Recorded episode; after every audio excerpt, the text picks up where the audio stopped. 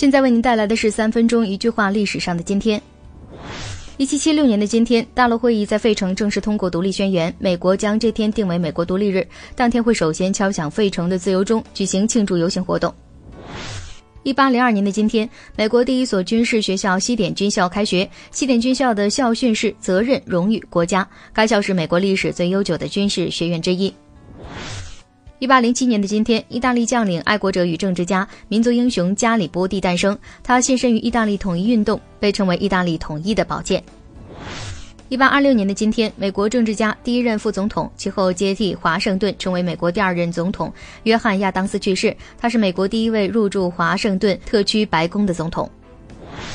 一八二六年的今天，美利坚合众国第三任总统杰斐逊逝世。他是美国独立宣言主要起草人之一，也是美国开国元勋中最具影响力者之一。一八三一年的今天，出生于苏格兰移民的小农场主家庭美国总统门罗逝世。他提出了反对任何欧洲国家干涉美洲事务，举世著名的门罗主义。一八九六年的今天，现代中国最伟大的共产作家、思想家、教育家茅盾生于浙江省桐乡县乌镇。一九八一年三月二十七日，因病医治无效，于北京逝世。一九三四年的今天，波兰裔法国籍女物理学家、放射化学家居里夫人逝世。她的成就包括开创了放射性理论，发明了分离放射性同位素的技术。一九四六年的今天，位于亚洲东部的菲律宾共和国获得完全独立。它先是被日本占领，后在第二次世界大战结束后又沦为美国殖民地。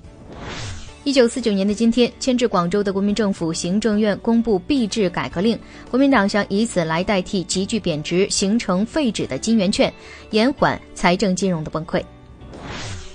一九七八年的今天，中国历史学家、清史研究第一人之称，与简又文、郭廷乙并称当代著名研究太平天国史专家。萧一山病逝于台北。一九七二年的今天，朝鲜、韩国双方就统一祖国的各项原则及其他问题进行了会谈，并达成了协议。七月四日，在平壤和汉城同时发表南北联合声明。一九八六年的今天，意大利男高音歌唱家帕瓦罗蒂在北京展览馆剧场演出大厅举行告别演出。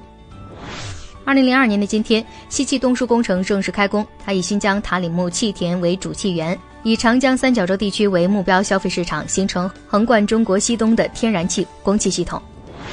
二零零五年的今天，京津城际轨道交通正式开工。这是一条连接北京市和天津市的城际客运专线，也是中国中长期铁路网规划中重要组成部分。